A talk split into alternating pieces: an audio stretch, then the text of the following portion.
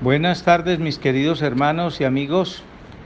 Tal como habíamos prometido eh, en la fiesta de Shavuot, vamos a hacer un seguimiento de todos los días lo que va ocurriendo hasta que nos eh, hasta que termine el 17 de Tamuz con, la, con el becerro y, y la entrega, la, frustrada entrega de la Torá. Y después vamos a seguir el proceso hasta que lleguemos a Yom Kippur. Vamos a seguir a hacer un seguimiento de nuestra vida, del peregrinar del, del pueblo de Israel y vamos a edificar más aún nuestras vidas. Hoy, el primer día después de, de la fiesta de Shavuot y el Shabbat, vamos a leer Éxodo 19.1. En el tercer mes, a la salida de los hijos de Israel a la tierra de Egipto, en el mismo día llegaron al desierto de Sinai y partieron de Refidín y llegaron al desierto de Sinai y acamparon en el desierto y acampó allí Israel frente al monte. Y Moshe subió por primera vez a Elohim y lo llamó el Eterno desde el monte diciendo, así dirás a la casa de Jacob y anunciarás a, anunciarás a los hijos de Israel, vosotros habéis visto que hice, que hice a los egipcios y cómo os he llevado como en alas de águilas y os he traído a mí. Ahora pues, si escuchareis atentamente mi voz y guardareis mi pacto, seréis para mí un tesoro especial sobre todos los pueblos, puesto que mía es toda la tierra, y vosotros seréis para mí un reino de sacerdotes y una nación santa. Estas son las palabras que dirás a los hijos de Israel.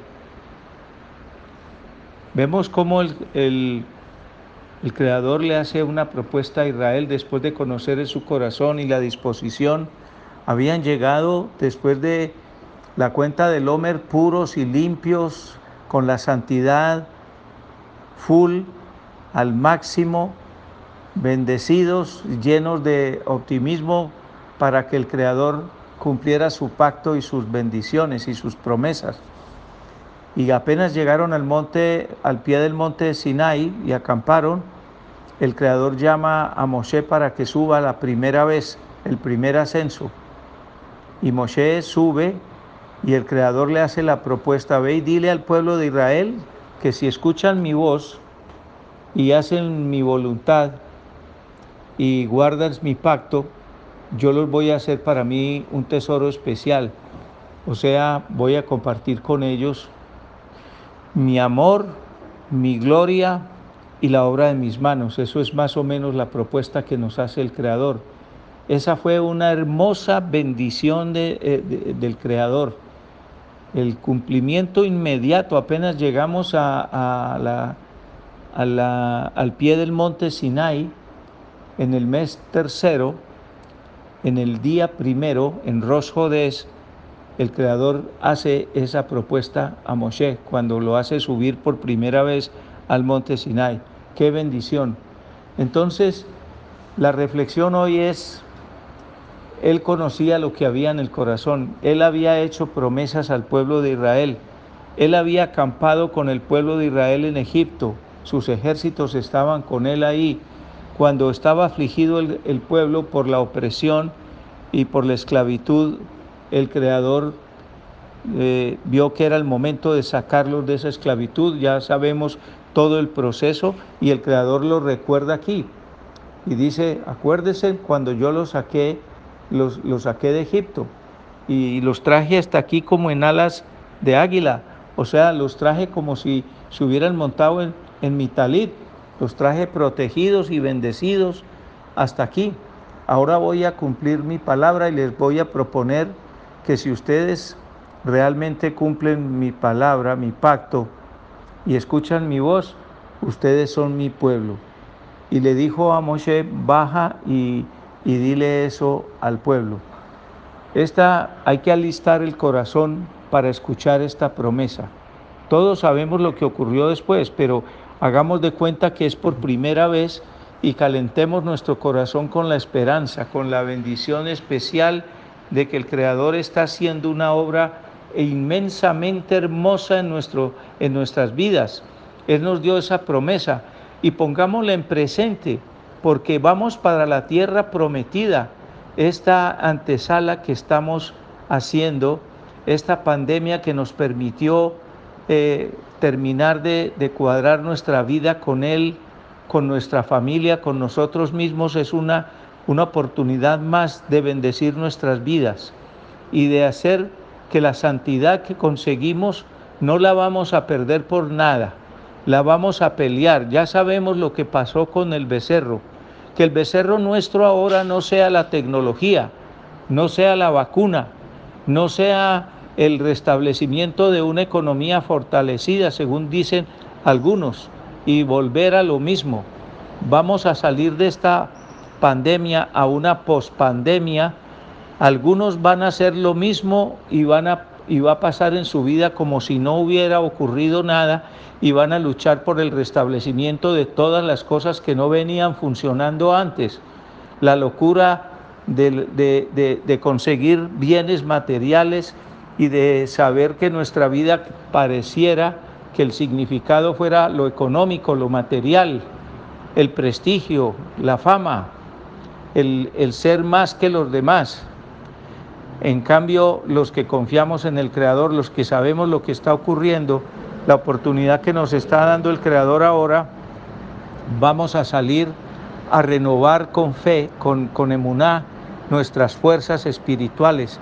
Y sabemos que el mundo cambió, cambió fundamentalmente a lo elemental, a lo básico, el hogar, la familia, las relaciones humanas con, todos los seres queridos y con nosotros mismos y con el Creador. La no, vamos a salir a la libertad de la bendición especial de nuestro corazón y nuestro espíritu. Nada va a hacer que nosotros retrocedamos a la esclavitud que teníamos antes del dinero y, y, de, la, y de lo que estaba generando una civilización esclava del consumismo y de las cosas que hacen que el hombre pierda la dimensión espiritual, las relaciones con sus hijos, con su esposa, con sus padres, consigo mismo y con, y con el Creador.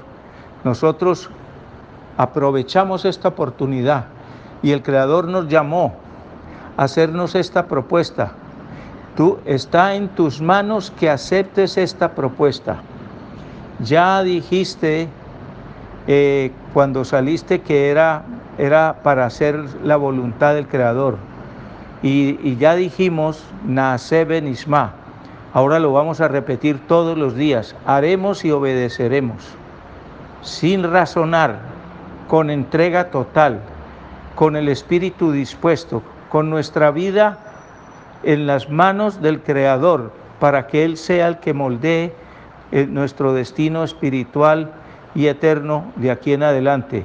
Nuestra relación con Él tiene que ser fabulosa, hermosa, deliciosa.